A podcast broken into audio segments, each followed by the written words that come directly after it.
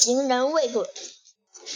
古时候，秦国也有，也就是楚国有一个人很怕鬼，听到树叶落地的声音和驼鼠爬行的动静，就认为是鬼来了。盗贼知道他这个特点，就在夜晚到他的墙上偷看，做出鬼的声音。楚国人害怕极了，吓得都不敢斜眼看一看。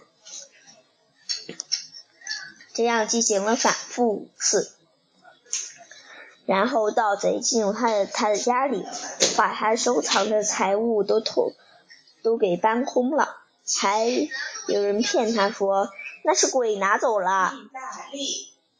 他他内心也是这样认为的。没过了多久，财物在盗贼的住所。